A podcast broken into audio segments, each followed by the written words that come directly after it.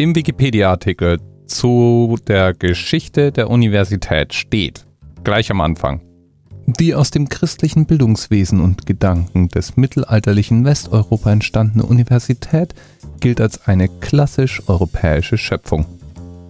Okay.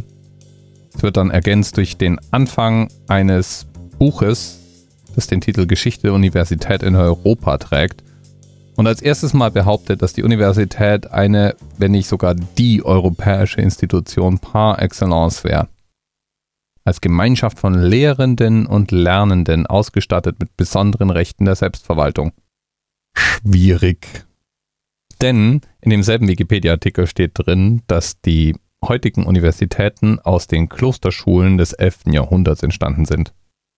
Und es steht außerdem drin, dass man bei der Betrachtung der Universitätsgeschichte gleichzeitig auch die islamischen Hochschulen, wie zum Beispiel die Hochschule von Sabib, die um 820 in Jemen gegründet wurde, oder das sogar auch von Christen gegründete Haus der Weisheit in Bagdad, Jahr 825, mal komplett ignorieren müsste. Sonst würde wahrscheinlich dieses Bild von der ureuropäischen Institution par excellence ein bisschen ins Wanken kommen. Diese ureuropäische Institution braucht jedenfalls relativ lang, bis die erste Frau in ihr zugelassen war. Die erste promovierte Frau Deutschlands war Dorothea Erxleben aus Quedingburg, wo immer das genau ist.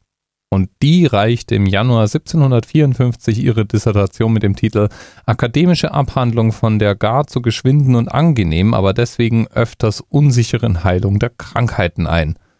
Ihr Examen bestand sie dann im Mai 1754 in Halle mit großem Erfolg und war dann eben die erste promovierte Deutsche. Die ersten Frauen studierten an der Universität Zürich. Die erste Promotion einer Frau gab es dort allerdings erst 1867.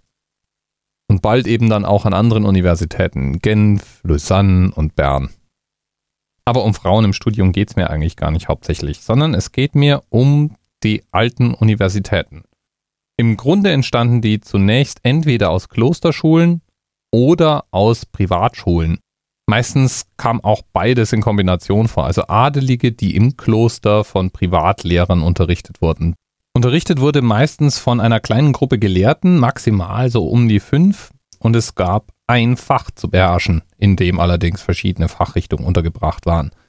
Ein Mischfach aus Kirchenrecht, weltlichem Recht und Medizin meistens noch ein bisschen Theologie und freie Künste eingerührt und angereichert um Philosophie.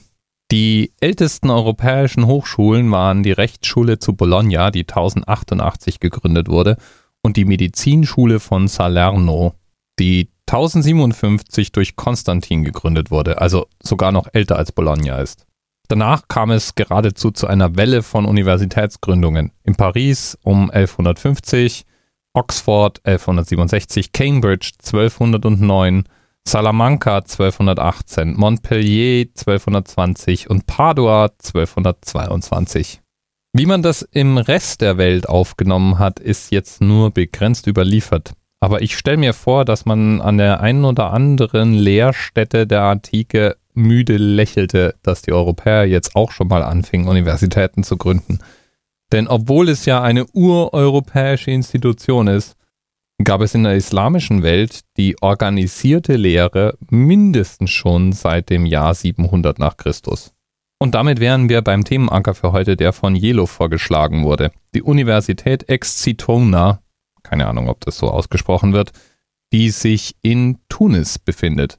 Dort wird hauptsächlich islamische Theologie gelehrt und wenn man ihr Vorgängerinstitut hinzuzählt, die Madrasa, die zur großen Ex-Zituna-Moschee gehört, dann ist diese Universität die weltweit älteste kontinuierlich unterrichtende Bildungsstätte.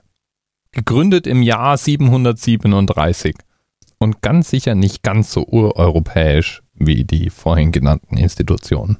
Bis bald. TMRS 10, 9, 8. The experience of 47 individual medical officers was hier über die Geheimzahl der Illuminaten steht. Und die 23. Und die 5. Wieso die 5? Die 5 ist die Quersumme von der 23.